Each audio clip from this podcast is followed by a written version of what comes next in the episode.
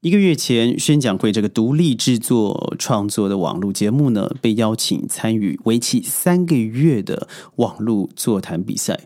那这个座谈里头有三大类，而宣讲会被圈选为这个亲子座谈的部分。那宣讲会当然我们在过去二十年的商业教练的训练，还有一些在教育与亲子上面专业的琢磨，我相信在此可以发挥。尤其最近发生在宣身旁一个小小的事情，让我相信。教育真得从父母做起。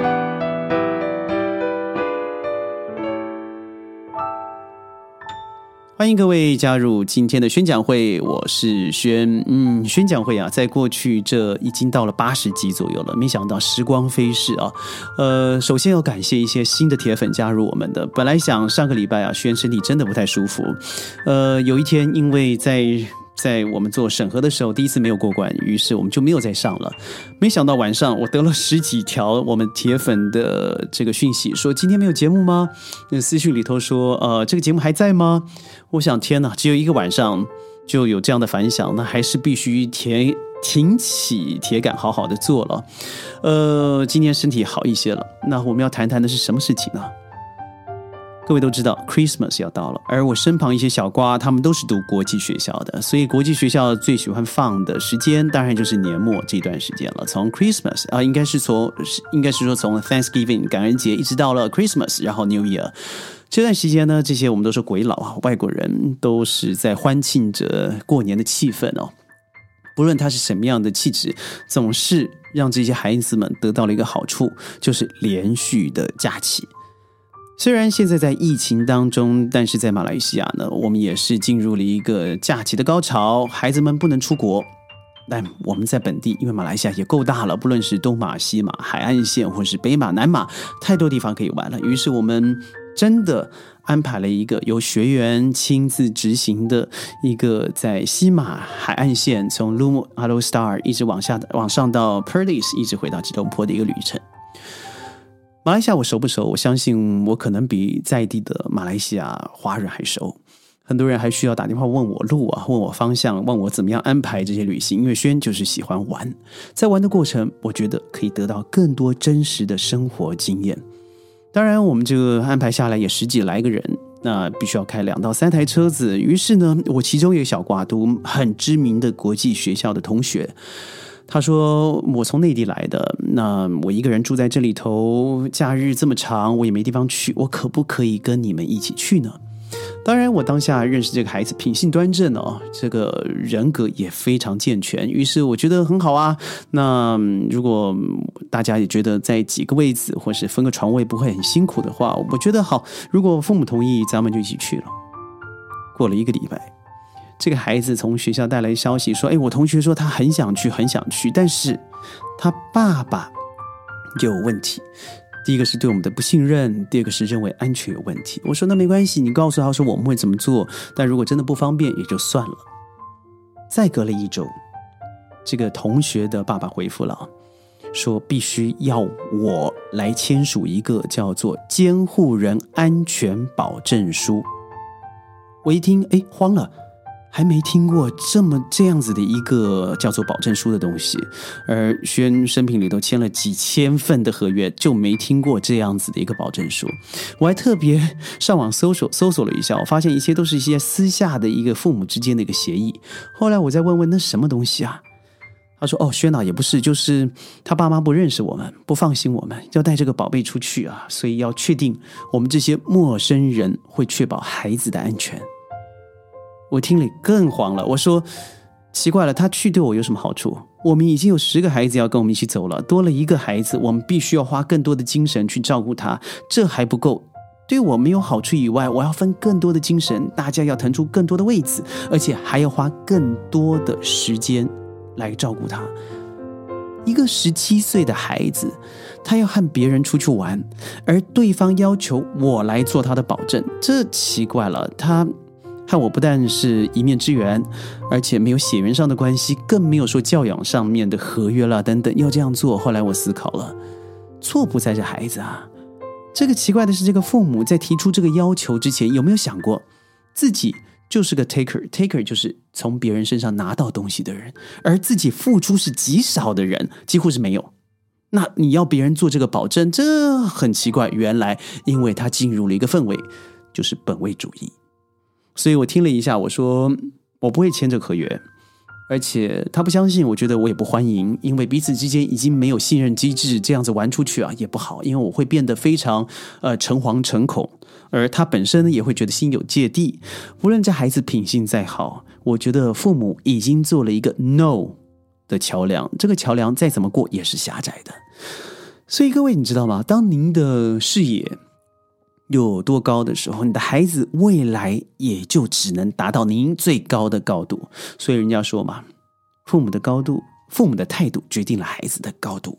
那我今天来很简单的，往往会问父母一些简单的问题。那我同时也要在我们西瓜视频里头问问各位：您是哪一型的父母？各位不知道有没有想过？第一型。叫做包办型，他会怎么说呢？会他会说，凡事啊，我都是为你好的，你的事情就是我的事情。你会常会听到一些父母在抱怨啊，说：“哎呀，真拿我儿子没办法，不论是读小学、初中、高中啊，嗯，能考的就考了，没考上的，我们也都花钱给他搞找了最好的补习班、最好的学校，进到最好的学校，去读研究所。但之后啦，就连工作、房子、车子。”都还要我们操心。现在三十多岁了，还没有主见，没有责任感，在工作上面好像也没什么长进。以后我退休了该怎么办呢？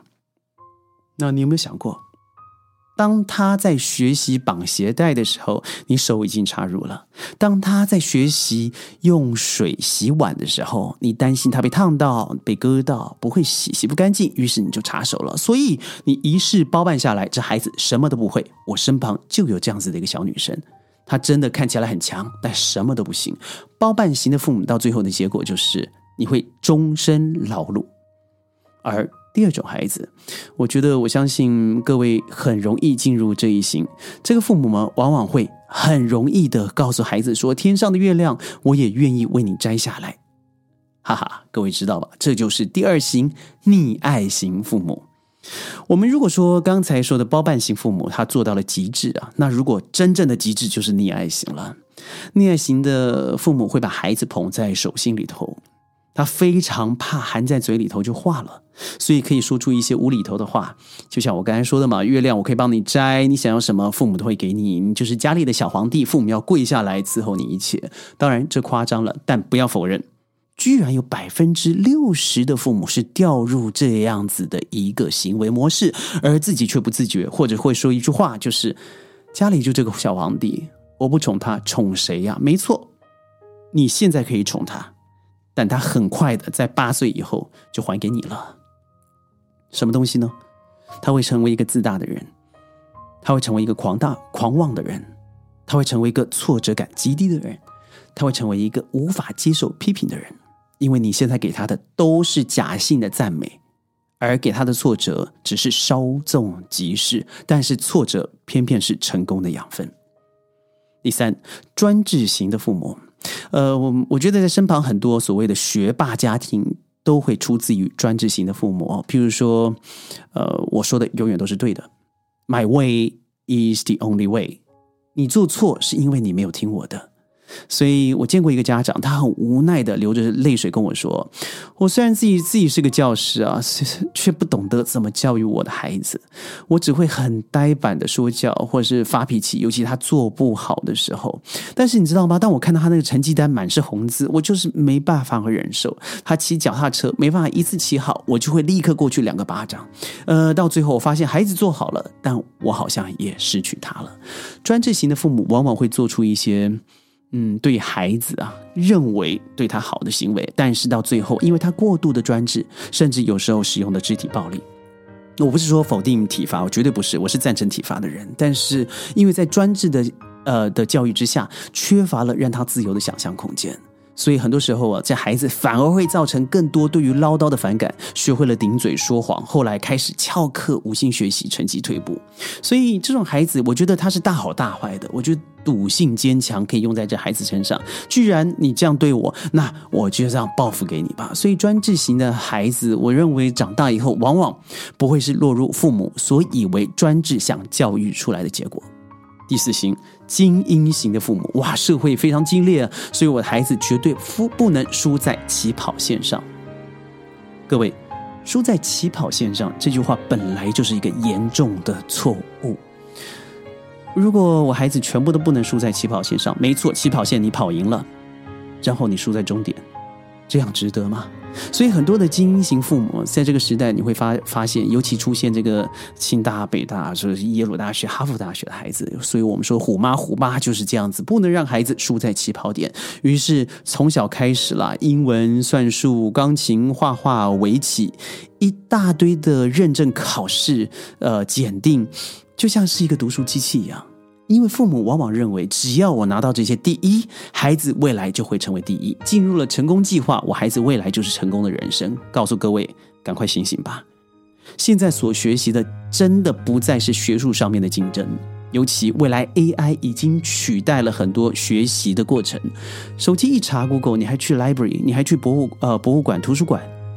很多的语言你及时翻译，你根本不用花十五年学习。你不能够想象未来的 AI 时代，而现在真正要学的是什么？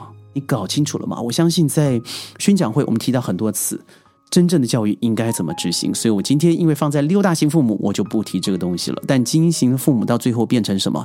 我的孩子不是我的孩子，我想要的样子也不是我的要的我要的样子，因为小时候过分的压抑。他的未来已经被决定了。当他尝尝试到自由的可贵的时候，他是再也回不来了。第五，放任型父母，这种孩子呢认为小孩啊会自己长大的，有得吃喝就可以了。我记得曾经有个媒体报道啊，一个七十多岁的老奶奶被人 KO 在家里头，而行凶的人呢仅仅是十三岁的孙子，他唯一的动机就是想要拿到上网的钱去玩 game。作案之后呢，这个孙子居然从容的把凶器扔掉，洗去了血迹，然后再回到网网网咖里头去上网。被逮捕的时候，他正在参加朋友的生日聚会。放任型的父母啊，和专制型我刚才所提是完全相反的。他们认为孩子天生就知道怎么样自己管理，尤其在隔代教养里头，只要给孩子时间和机会，他就像花草一样，自然而然的长大成人。当然，更多的父母是因为长期在外面工作嘛，哈，或者是太忙太忙而放手。我们看到很多的留守儿童，但是他因为无暇管理，所以让孩子自己管理自己。但如果孩子懂得自己管理自己，还叫做孩子吗？这样子，孩子缺少了关心。更欠缺沟通，很多孩子的行为是透过模仿而来，他缺乏了模仿的对象，所以这样的行为传递出来的语言是什么？是我随便活着就可以了。那既然随便，你不用让我有模仿的对象，我看到什么像什么，那就很恐怖了。网咖里的人设，夜店里头的人设，都会成为他模仿的对象。第六型父母啊，叫做智慧型父母，也就是哎，你的事情自己想清楚啊，学会做正确的选择。各位一听，哎呀，我一定是智慧型父母。我告诉你，你还是要醒醒吧。记得我刚才所说的这句话是：你的事情你得自己想清楚，做学会做正确的选择。如果他可以自己想清楚，如果他可以做正确的选择，他还当孩子干什么？所以很多时候，我听到很多父母做很假的民主，说哎。我都不干涉，我让他自己决定，决定以后他就要自己负责。如果孩子那么容易教，他就不用教孩子了，我就不用那么累了。因为百分之九十九点九的孩子，他就是没有自制力。所以有时候我遵循法家的原则，呃，有时候我觉得人性本恶，他出生的时候就必须要经由管理，他才能够成长。这不就是养与育之间的不同不同吗？我们很容易养，让他吃就会长大，但是育教育就不一样了。它有很多的线条让你自己去发挥，但是总有一条线条是最适合他的。没有一个人相同，但是父母就必须要找到这个比较接近他天生天性的一个线条，让他独自发挥。所以有的时候，我觉得很多父母说我是智慧型的啦，因为我很民主，所以我让他做选择。而且当他觉得呃他做不了的时候，或者选择失败的时候，我告诉他结果是什么，那他要负责。那请问这个负责是什么？负责里头很多的惩罚，负责很多不舒服的挫折。那你真的让他完全去做了这样子的承诺，而完全做这样的负责吗？我想未必吧。好了，到了最后，到底六大型父母哪一种最好？我相信聪明如你，您知道我要说的答案。每一个没有绝对的弊，也没有绝对的利，必须要是综合型的。你必须适时的扮演，适时的了解，才有可能适时的介入。所以我说嘛，父母一定要是个奥斯卡金像奖的得主，他又才才有可能成为一个真正称职的父母。哎呀，父母真累啊！宣讲会呢，每天十五分钟在云端和你分享世界的大小事。今天说了长了一些，当然未来我们会琢琢磨多一些在亲子教育上面，嗯的一些话题。所以记得哦，一定要锁定我们强烈推荐。我是轩，我们明天云端见，拜拜。